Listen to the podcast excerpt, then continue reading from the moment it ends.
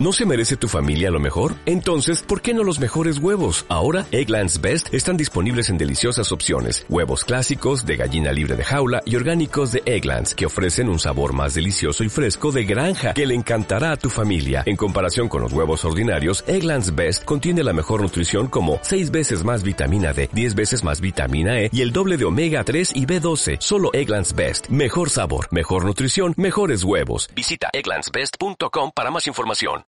Queremos compartir la palabra del Señor con ustedes.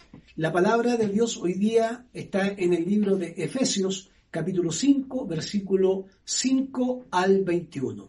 Y vamos a dar lectura a la palabra del Señor, que dice así, porque pueden estar seguros de que nadie que sea avaro, es decir, idólatra, inmoral o impuro, tendrá herencia en el reino de Cristo y de Dios que nadie los engañe con argumentaciones vanas, porque por esto viene el castigo de Dios sobre los que viven en desobediencia.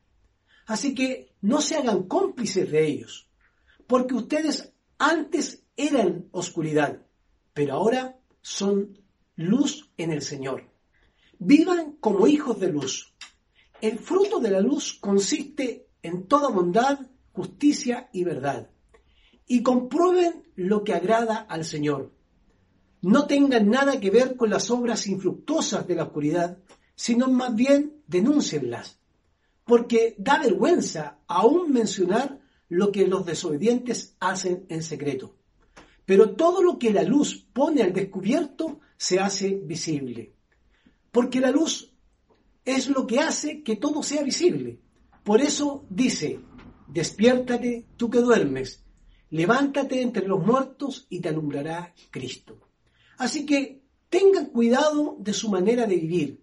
No vivan como los necios, sino como sabios, aprovechando al máximo cada momento oportuno, porque los días son malos. Por tanto, no sean insensatos, sino entiendan cuál es la voluntad del Señor. No se emborrachen con vino que lleva al desenfreno. Al contrario, sean llenos del Espíritu Santo. Anímense unos a otros con salmos, himnos y canciones espirituales. Canten y alaben al Señor con el corazón, dando siempre gracias a Dios, el Padre, por todo, en el nombre de nuestro Señor Jesucristo. Y sométanse unos a otros por reverencia a Cristo. Ahí está la palabra del Señor que tenemos para esta mañana. Los quiero invitar a orar eh, eh, por este mensaje que vamos a compartir. Padre, gracias por esta mañana, por tu palabra. Rogamos que tu espíritu nos guíe para compartirla, para poder hablar de este pasaje de la Biblia que también tiene muchas riquezas que nos pueden iluminar en nuestro caminar cristiano. Pedimos tu bendición, Señor, y que esta obra de tu Espíritu también vaya iluminándonos para entender estas verdades que son reveladas para nosotros. Pedimos por nuestros hermanos que están en sus hogares, que también esta palabra los anime y también pueda, en medio de lo que estamos viviendo, Señor, ser una palabra que traiga a nosotros también nuevas fuerzas, pero también un acercamiento profundo a, contigo, una relación profunda, Señor, contigo, donde podamos realmente ser hijos que te adoren en espíritu y en verdad. Oramos en el nombre de Jesús. Amén. Bueno, la palabra del Señor que hemos leído hoy día, eh, en una versión distinta, no en la Reina Valera, la hemos leído en la versión, nueva versión internacional, eh, eh, nos lleva a, a, analizar muchas cosas que el apóstol Pablo ha venido mencionando en los capítulos anteriores cuando se ha hablado de inmoralidad, cuando se ha hablado también de eh, algunas eh, formas de vida que solamente conducen eh, a mostrar las obras de la carne, lo que no tiene relación con lo que Dios ha hecho en nuestras vidas. En el día de hoy yo quiero hablar especialmente de este capítulo 5, versículo 5 al 21, eh, de algo que tiene que ver con la centralidad del Espíritu Santo. Por eso el sermón de hoy día se llama así, la centralidad del Espíritu Santo en el creyente. ¿Y por qué es importante esto? Porque de alguna manera, eh, ya los capítulos anteriores, a partir del capítulo 4, versículo 17, hasta el capítulo 5, se ha resumido de una manera correcta lo que ha sido el fruto de la humanidad, esta humanidad pagana que por supuesto no ha tenido eh, eh, este encuentro con Cristo, donde la moralidad, ¿cierto?, se contrasta esta moralidad exterior, eh, esta inmoralidad exterior se contrasta con la moralidad cristiana como, como un comportamiento que es propio de aquellos que han tenido un encuentro con aquel Cristo que eh, nos ha perdonado nuestros pecados, ¿cierto? Y que los ha de alguna manera formado o ha hecho de nosotros una nueva creación. Por lo tanto, esta moralidad cristiana eh, está en contraste con la inmoralidad de los paganos. Y a partir del capítulo 5, versículo 5 en adelante, el apóstol comienza a dar consejos, estos consejos que llevan de alguna manera también la amonestación no solo a los creyentes, sino también una amonestación a aquellos que viven de manera inadecuada, que viven de una forma que no agrada al Señor. Entonces, desde ahí, eh, Pablo enfatiza estos deberes cristianos como, como deberes que son parte de aquellos que hemos entrado en una nueva naturaleza, hemos entrado en una nueva humanidad, esta humanidad que nos incorpora al cuerpo de Cristo, cuando partimos el estudio eh, del libro de Efesios, recordábamos que fuimos adoptados por el Señor como hijos ¿ah? en, este regalo de amor de, de Cristo en la cruz, fuimos recibidos como hijos adoptados. Pero al ser adoptados como hijos de Dios también nos encontramos que por lo menos hay dos deberes cristianos fundamentales que nos ayudan a caminar como parte del, cuerpo de Cristo. Lo primero tiene que ver con crecer en la medida de la estatura de la plenitud de Cristo, que se ha dicho en la predicación anterior. Y lo segundo, vivir los unos con otros en amor y también en un servicio que surge también de las habilidades que Dios nos ha entregado. Esto de alguna manera está de acuerdo con lo que significa eh, la nueva humanidad incluye una descripción de, lo que significa vivir en esta nueva humanidad. No solamente hemos sido capacitados para estar a la altura de la plenitud de Cristo, no solamente hemos sido capacitados para servir a otros con amor y también con nuestras habilidades, sino que también hemos sido eh, llamados a vivir de una manera que refleje la pureza, la integridad cristiana los frutos que significan la unión con este Cristo que murió y eh, nos entregó el regalo de la salvación. Así que esa unión con Cristo y ese, ese amor a Cristo debe reflejar una conducta, una conducta que se diferencie también de aquellos que no son creyentes, de aquellos que son, en este caso en la escritura, gentiles aparecen, pero también aquellos que son paganos, que viven una vida distinta. Los gentiles, por un lado, ¿cierto? Los gentiles que no conocen a Cristo no han sido regenerados, no han sido perdonados ni han sido restaurados de su vieja naturaleza. Por lo tanto, aquí se presenta también un tema súper importante que tiene que ver con esta idea de que Cristo no solamente nos hace una nueva, una nueva humanidad, sino que además, de alguna forma, esa obra que Cristo hace en nosotros provoca en nosotros un cambio interior que se ve reflejado en una nueva forma de pensar, en una, una, nueva forma de comportamiento y en una nueva forma de expresar también nuestro testimonio o nuestra fe.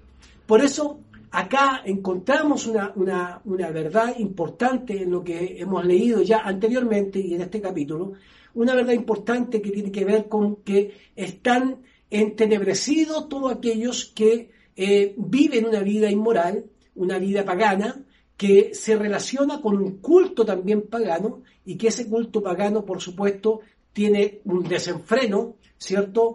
Dado que tiene prácticas, ¿cierto? Prácticas que no son propias de aquellos que se han vestido con un nuevo ropaje, que han tenido una nueva vida y que de alguna manera eh, han sido separados para Dios, como hijos santos para Dios. Y esto es muy importante hoy día eh, recordarlo. Eh, desde la lectura que tuvimos de nuestra palabra en Efesios capítulo 5, encontramos esto que es relevante marcarlo. La vida de aquellos que viven en oscuridad, esa vida de aquellos que viven lejos de Dios, por supuesto tendrá un fruto también, así como el fruto, el fruto del cristianismo es algo que se refleja también, hay un fruto de aquellos que viven en oscuridad o que practican la idolatría, la avaricia, eh, eh, el culto pagano en, en todo su esplendor, porque esas mentes están entenebrecidas, su entendimiento está entenebrecido. Por lo tanto, al estar en esa condición, están separados de la vida que Dios nos ha dado. Por lo tanto, el resultado es que si alguien vive en tiniebla, no, no puede tomar decisiones correctas eh, en su vida diaria. Si alguien vive en tinieblas o en la oscuridad, no puede distinguir el bien del mal, entre lo que es bueno y entre lo que es malo. No podrá nunca distinguir, distinguir perdón, entre la verdad y la falsedad. Todo lo contrario, todo lo contrario. Su mente, al estar entenebrecida, eh, por la oscuridad, difícilmente les dejará ver la verdad de lo que es la falsedad. El apóstol describe el, comportamiento, hermanos, en, estos capítulos 4 y 5, el comportamiento y la conducta de los que son manifestaciones externas de lo que es la corrupción eh, de aquellos que viven en oscuridad. El pagano de la época de Pablo, estamos hablando de aquel que participaba de los cultos paganos, está descrito como aquel que está degenerado, está degenerado moralmente, está perdido totalmente en, su área eh, de, en el área de lo ético, de lo recto, de lo decente, y se ha entregado a prácticas que de todo tipo de clase, como las inmundicias que menciona la Escritura, como la avaricia y la codicia, que reiteradamente se mencionan estas prácticas, la inmundicia, la avaricia y la codicia, que debemos dejar claro, por un lado, que es importante también entender el contexto en que se dicen estas palabras. Ahí aparece una palabra que en la Reina Valera se lee como lascivia, ¿cierto? Que tiene que ver con este deseo y esta actividad sexual eh, eh, desenfrenada. Y la verdad que más, que más que hablar de sexualidad, hablamos de inmoralidad. Y la inmoralidad está sujeta a muchos ámbitos de la vida. Por ejemplo, la, la lascivia va acompañada de la avaricia, que eran básicamente los pecados principales del mundo pagano y que estaban representados en las epístolas del apóstol Pablo, no solamente en Efesios, sino en otras también, en otras cartas que escribió él. Por lo demás, eh, estos cultos paganos incorporaban el tema eh, erótico y por otro lado también la avaricia, porque en esos templos se desarrollaban los negocios eh, eh, había comercio y se establecían estos intercambios, digamos, típicos de la época, donde eh, se negociaba. Por lo tanto, la avaricia era parte también del culto pagano. No solamente había una libertad o libertinaje en el culto, sino también existía ambiciones del hombre, del corazón, de querer tener mucho, mucho más. Y por lo tanto, eso lo hacía partícipe en un contexto de los cultos paganos que el apóstol Pablo recuerda en esta carta. El primer pensamiento y el principal pensamiento del apóstol era un poco convencer a las personas que se habían convertido al Señor de la importancia que tenía eh, el hecho de abandonar de alguna manera estas prácticas. Pero no solamente abandonar, hermanos queridos. El consejo del apóstol Pablo es justamente también eh, apelar a, esta idea de que no se dejen eh, engañar, no se dejen eh, de alguna manera seducir por estas prácticas paganas, porque parecieran ser prácticas que atraían a mucha gente, pero estas prácticas también, por supuesto, paganas, impedían que las personas pudieran vivir adecuadamente su fe y entrar en una confusión. Debemos romper definitivamente con esos hábitos que en el fondo son los hábitos que eh, en aquellos tiempos eh, no eran propios de la vida cristiana. Ese es el llamado del apóstol Pablo. No se dejen engañar, no se dejen seducir por estos hábitos de la vida eh, pagana, sino que mm, ahora en esta nueva humanidad vivan confiados que han conocido la verdad, pero vivan también conscientes que pueden dominar sus vidas, sus cuerpos, porque Cristo ha hecho una obra en ustedes. Ese es el llamado principal del apóstol Pablo. Desde ahí, desde, desde ese llamado del apóstol Pablo, donde se produce también algunas reflexiones interesantes respecto a la vida cristiana y a la vida pagana. La renovación, queridos hermanos, de la mente, del corazón, es un proceso constante en el ser humano. No tiene que ver solo con los tiempos del apóstol Pablo.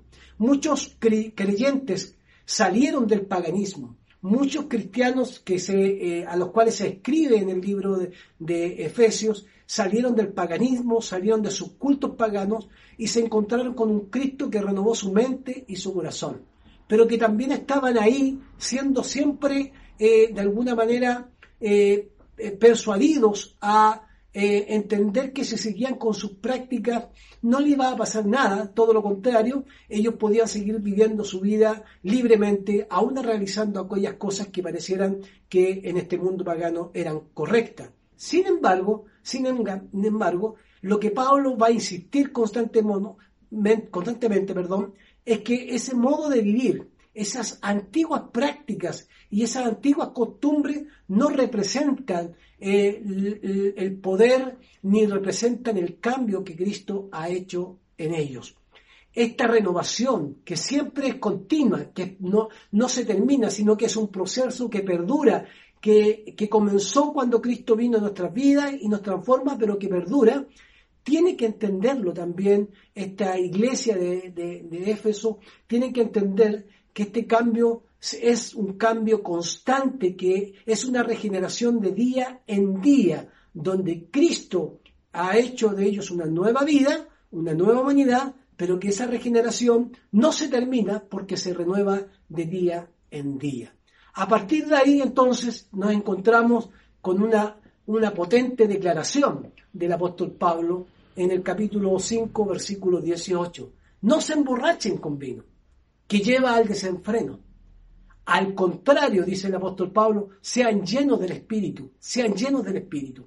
La reina Valera dice, no se embriaguen con vino en el cual hay disolución, antes ser llenos del Espíritu Santo.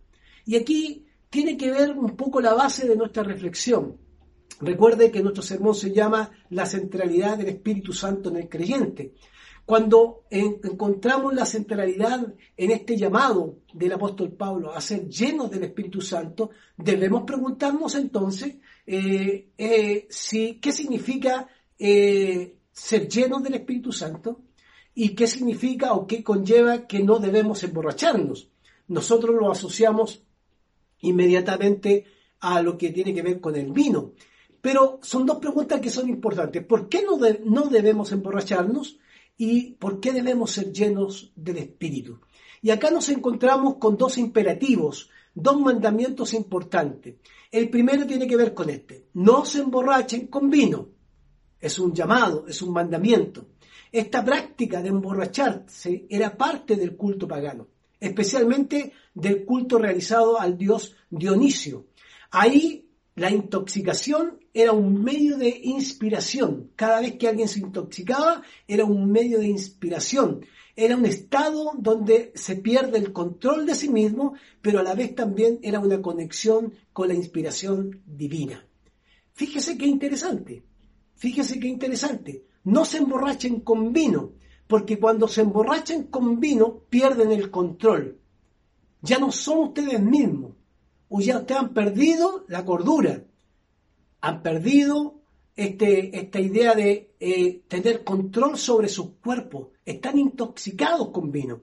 Y esa era la práctica del dios, eh, esa es la práctica que se realizaba en, el culto al dios Dionisio. Se emborrachaban, se intoxicaban y perdían eh, el control de sus cuerpos, pero a eso ellos le llamaban también una inspiración, para conectarse con la divinidad. Desde esa perspectiva, desde este contexto y de esa perspectiva, tenemos que decir algunas cosas. Primero, la, la embriaguez trae desenfreno, tiene acciones inmorales y produce descontrol. Pero junto con eso también recuerden que en esos templos también se negociaba, pero trae no solo el descontrol en el ámbito sexual y en el ámbito de la eh, intoxicación, sino también en el ámbito de la avaricia. Parte, la base del culto pagano era ese. Sería para nosotros hoy día un error creer que cuando somos llenos del Espíritu, eh, como una especie de embriaguez espiritual, como en alguna época se eh, instaló también una moda, esta embriaguez espiritual, nosotros perdamos el control de nosotros mismos. Todo lo contrario, cuando somos llenos no se produce el descontrol, se produce la llenura del espíritu que nos da dominio. Y no solo nos da dominio propio, sino que nos da autocontrol de nuestras acciones. El ser llenos, por supuesto, no conlleva el desenfreno, no conlleva acciones inmorales, no conlleva descontrol, no conlleva deseos que, propios que son propios del culto pagano. En segundo lugar, el imperativo eh, del apóstol Pablo, este llamado fuerte del apóstol Pablo es ser llenos. Primero, no se embriaguen con vino, no se embriaguen con vino, porque perderán el control. Pero el segundo llamado del apóstol es ser llenos del Espíritu. Este Espíritu que de alguna manera nos recuerda al apóstol que tiene también frutos importantes y dos cosas fundamentales que tenemos que recordar. Primero que por medio de esa llenura del Espíritu nos recuerda que somos una nueva sociedad, que esa nueva sociedad o nueva creación debe adoptar nuevos valores. Estos valores no surgen de nuestra vida pagana, no surgen de nuestra vida lejos de Dios, sino surgen de esa llenura que el Espíritu está, eh, este, eh, eh, provoca en nosotros. No es cualquier sociedad ni cualquier humanidad, es una nueva creación con nuevos valores donde lo pagano no tiene cabida y donde lo pagano no tiene por qué controlar nuestras cuerpos. Tampoco hay descontrol, todo lo contrario. En esta nueva sociedad en esta llenura del Espíritu encontramos un dominio propio que nos permite también entender cómo Dios ha actuado en la historia, cómo Dios ha actuado en nuestra propia historia y cómo Dios seguirá actuando en la historia de la humanidad. Y lo segundo tiene que ver con esta idea. Cuando hemos sido llenos del Espíritu también nos permite comprender que antes teníamos un ropaje que estaba relacionado con este alejamiento de Dios. Por eso dice el apóstol Pablo en la carta capítulo 4 en adelante, vístanse con ropa nueva y dejen la ropa antigua y dejen al hombre viejo. Ah, en 2 de Corintios capítulo 5 versículo 17 dice que eh, de modo que si alguno está en Cristo, nueva criatura es. Las cosas viejas pasaron, he aquí son todas hechas nuevas. Por lo tanto, cuando somos llenos del Espíritu, tenemos la comprensión adecuada de que hemos sido vestidos con una ropa nueva.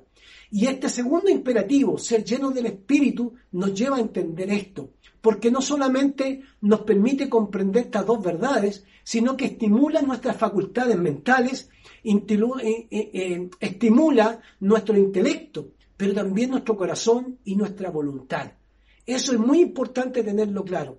Llenos del Espíritu es una manera también de estimularnos en nuestras facultades, tanto mentales, intelectuales, en nuestro corazón y nuestra voluntad.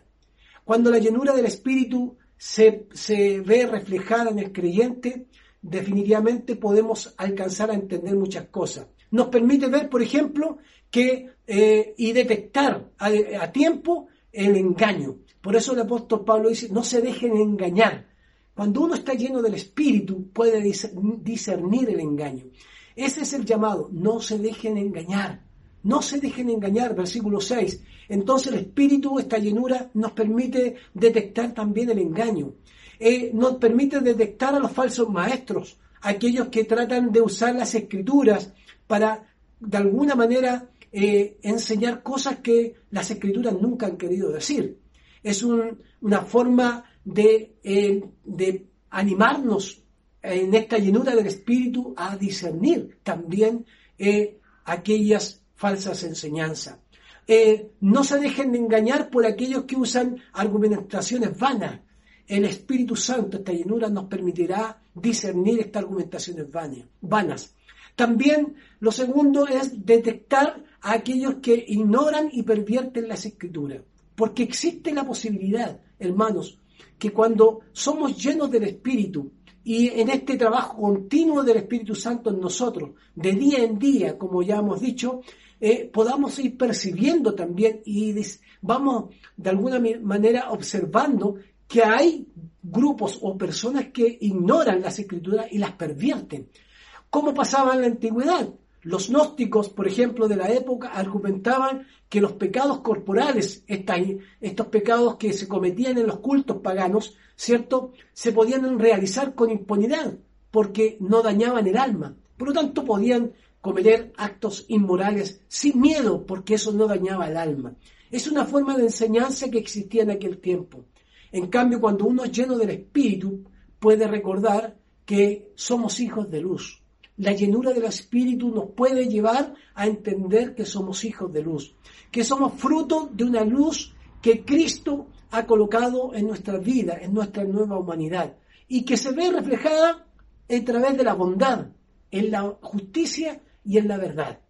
Estos frutos que he mencionado, por supuesto, el apóstol Pablo dice, porque estos frutos, tanto la bondad, la justicia y la verdad, son los frutos que agradan a Dios. Y eso es muy interesante, lo que agrada a Dios.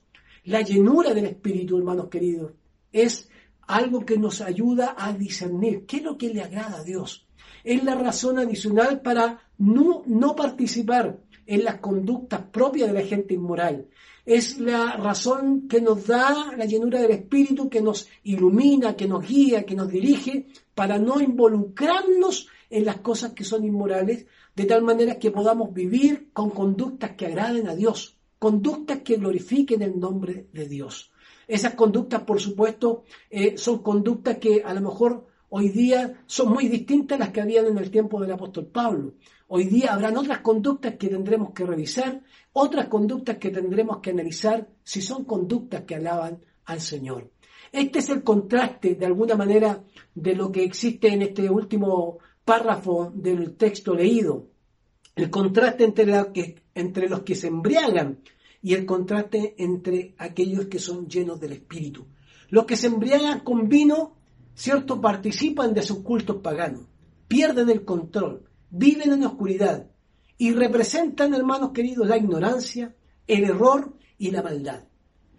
Los que participan de esta forma de vida, estos, estos que están embriagados con vino, estos que están perdiendo el control o que perdieron el control del culto, estos que viven en oscuridad, representan la ignorancia, representan el, el er-, error perdón, y representan la maldad. Sin embargo, el contraste con aquellos que son llenos del Espíritu eh, tienen otros desafíos mucho más poderosos y relevantes. El desafío mayor que tiene aquel que es lleno del Espíritu es discernir lo que le agrada al Señor discernir lo que le agrada al Señor. Ser llenos del Espíritu, hermanos queridos, no tiene por qué eh, llevarnos a perder el control. Quiero insistir en esta idea de que el que es lleno del Espíritu no pierde el control. Todo lo contrario. El que es lleno del Espíritu tiene dominio propio. ¿Y dominio propio para qué? ¿Para hacer cualquier cosa? No. ¿Dominio propio para eh, eh, guiarse a sí mismo? No. Dominio propio para poder no caer en las garras de aquellas sombras infructuosas que son parte de la oscuridad. Porque cuando yo tengo dominio propio, controlo mi vida. Controlo mi vida porque el Espíritu Santo está llenando mi vida de día en día y puedo discernir, ¿cierto? Esta obra infructuosa de la carne. Eh, eh, puedo, puedo, discernir eh, estas acciones de avaricia que existen, la idolatría, lo inmoral o lo impuro, lo disierno adecuadamente y por lo tanto mi comportamiento lleno del Espíritu inmediatamente camina hacia Dios de una manera que le agrade a Él. Y esta manera que le agrade a Él también tiene resultados beneficiosos para nuestras vidas. Uno de, esos resultados es que nos comportamos digno, como es digno del llamado del Señor. Ahí hay un resultado poderoso de la llenura del Espíritu. Nos comportamos como es digno del llamado del Señor. En el verso 15 así lo dice, no como necios. Cuando somos llenos del Espíritu nos vivimos como necios, sino como sabios. Como sabios. Y el apóstol Pablo, apelando a la sabiduría, nos recuerda que dejemos esa vida que pareciera que vivimos en la ignorancia. Todo lo contrario, hemos conocido a Cristo, hemos sido nueva criatura, hemos sido eh, sellados por su Espíritu y ahora hemos sido llenados por su Espíritu para que vivamos como es digno del llamado del Señor. Y cuando uno vive como es digno del llamado del Señor, vive en la sabiduría correcta.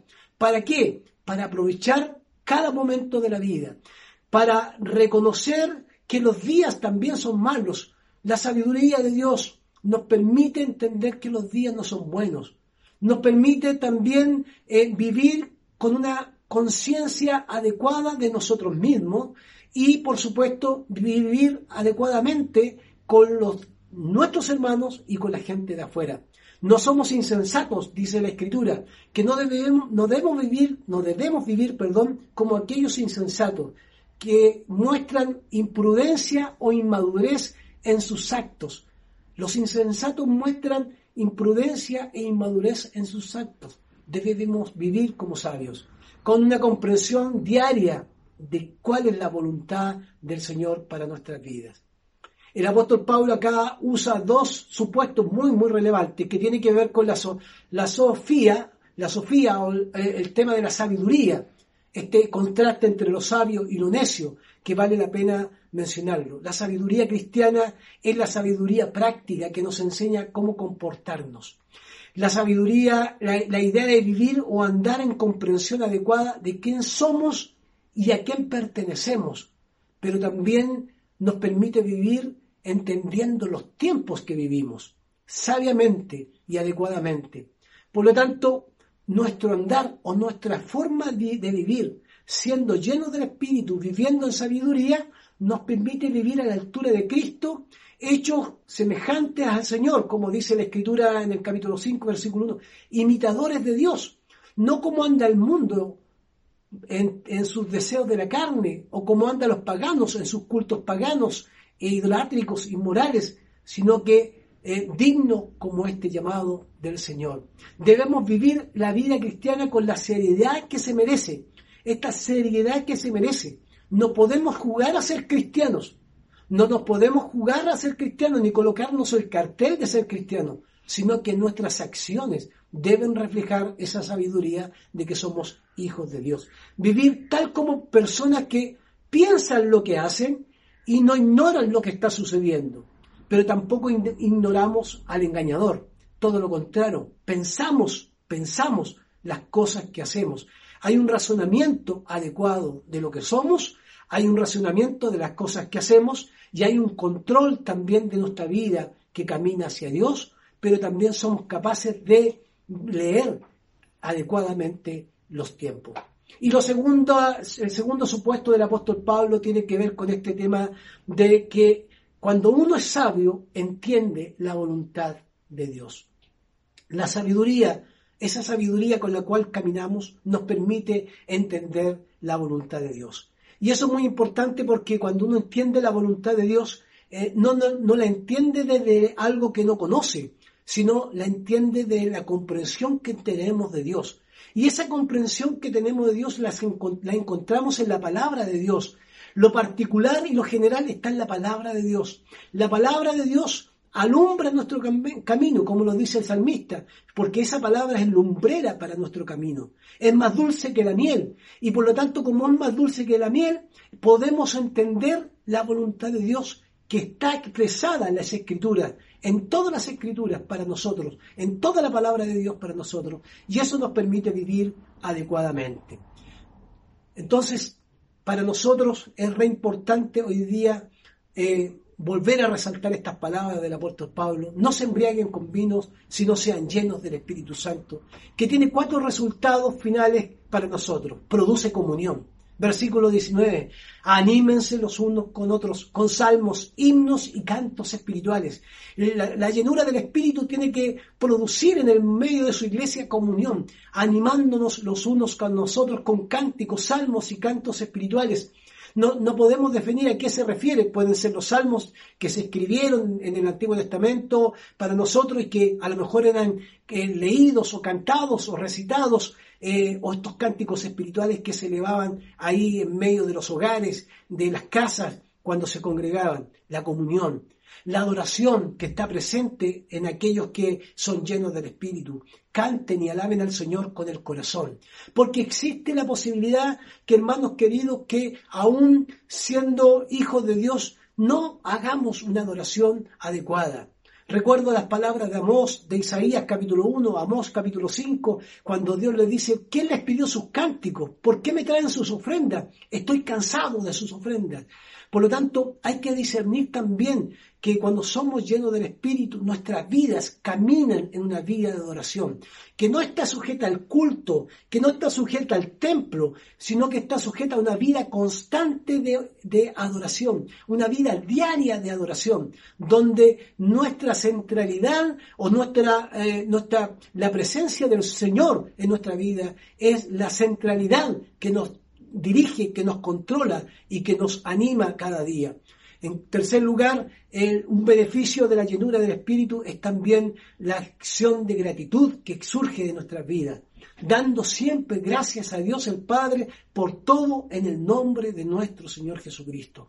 La gratitud no surge por los beneficios solamente que recibimos del Señor, surge porque eh, primero hemos recibido una vida nueva, hemos sido rescatados de la oscuridad y hemos sido traídos a la luz del Señor. Hoy día en la pandemia que vivimos pareciera que no hubieran, no tuviéramos por qué adorar al Señor, solo vemos muerte, vemos enfermedad pero tenemos gratitud, hermanos, más allá de lo que estamos viendo, la gloria del Señor sigue vigente, la presencia del Señor está presente, debe surgir la gratitud como fruto de esta llenura del Espíritu y buscar ¿Por qué motivos adorar al Señor? Primero quizás dar gracias al Señor por la obra maravillosa que Él hizo en la cruz por nosotros, que nos sacó de las tinieblas y nos trajo a su luz admirable. Pero como cuarto beneficio también que provoca en nosotros la llenura del Espíritu tiene que ver con una actitud de, sumisión, someternos los unos a los otros, con, en reverencia como a Cristo, dice la palabra en el versículo 21. Sométanse los unos a los otros por reverencia a Cristo. O sea, que la llenura del Espíritu en este control, no en el desenfreno, sino que en este control del Espíritu Santo en nuestra vida, debe provocar en nosotros también el que podamos el uno al otro someternos con reverencia como lo hacemos hacia Cristo. Mire qué interesante, la comunión, la adoración, la gratitud, la sumisión son frutos de esta llenura y que se manifiestan activamente. Permítanme concluir con lo siguiente. Eh, se desprende de, esta llenura del Espíritu una palabra griega que, que, ustedes pueden seguramente investigar también en sus casas. Plerouste, plerouste. Eh, es una palabra griega, plerouste, que tiene un significado muy especial, pero que es un verbo, es un verbo que eh, tiene relación con cuatro cosas que a mí me, gustaría cerrar y que John Stott en su libro, eh, en el comentario de Efesios, lo menciona como algo importante que debemos recordar. Lo primero es una palabra que dice que es tan imperativo, que nos llama a ser llenos. O sea, un imperativo es un mandamiento. Sean llenos. Esta llenura es algo que debemos desear, es algo que debemos eh, pedir, que el Señor nos llene de su presencia cada día. No podemos evadir esta llenura. Eh, esa llenura eh, conlleva también responsabilidad.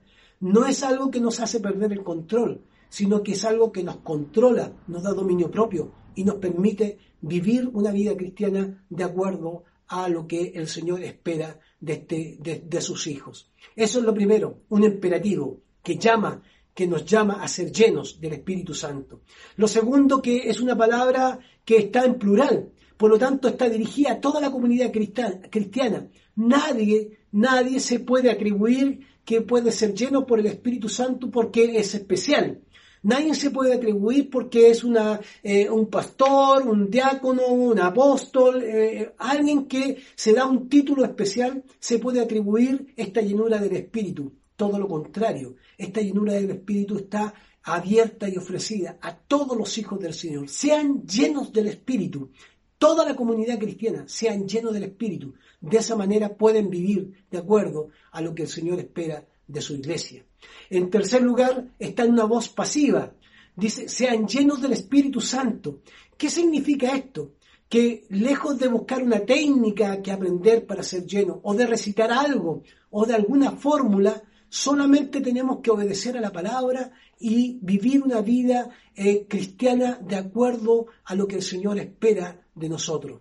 Esa solamente, esa acción de vivir en obediencia a la palabra y estar en sumisión a Cristo nos va a permitir cada día ser llenos de este Espíritu Santo y al ser llenos de este Espíritu Santo, las acciones que realicemos, las acciones que podamos nosotros eh, manifestar como un testimonio visible, serán eh, acciones que mostrarán la luz de Cristo. Y en cuarto lugar, está en un tiempo presente, acciones continuas.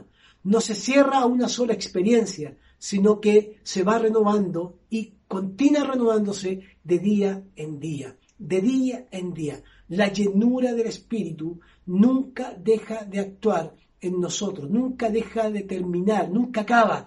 De día en día debemos anhelar ser llenos del Espíritu esa manera, de esa manera nos alejaremos de la forma idolátrica de vida, nos alejaremos de la avaricia, nos alejaremos de esta borrachera que nos hace perder el control, nos alejaremos de la inmoralidad, nos alejaremos de todo aquello que ofende la santidad de Dios. Y todo lo contrario, seremos igual que caminaremos, perdón, eh, delante del Señor como hijos de luz que dan testimonio de que esa llenura está presente.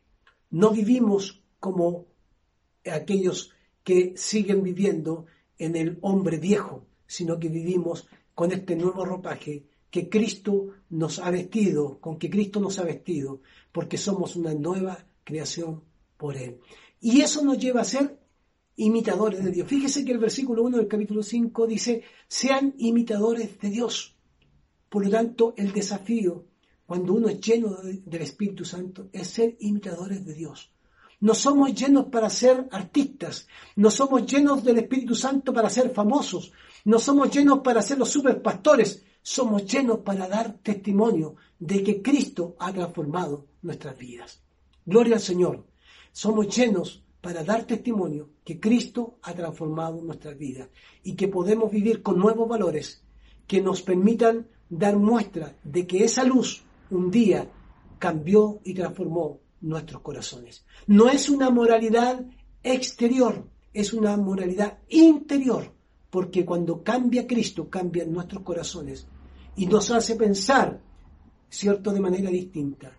Como el apóstol Pablo decía, que nuestro culto racional es aquel que presenta, aquel que presenta su cuerpo sacrificio vivo, santo y agradable al Señor. De esa manera también vivimos llenos del Espíritu Santo. Oremos al Señor. Gracias por tu palabra, Señor, que esta palabra nos pueda guiar y bendecir en tiempos que, que estamos viviendo. Que tu gracia nos sostenga y que podamos vivir como personas dignas del llamado que tú has hecho, Señor, que somos hijos de luz y que podemos vivir continuamente siendo llenos de tu espíritu para vivir adecuadamente en los tiempos actuales. Oramos en el nombre glorioso de Jesús, Señor nuestro. Amén.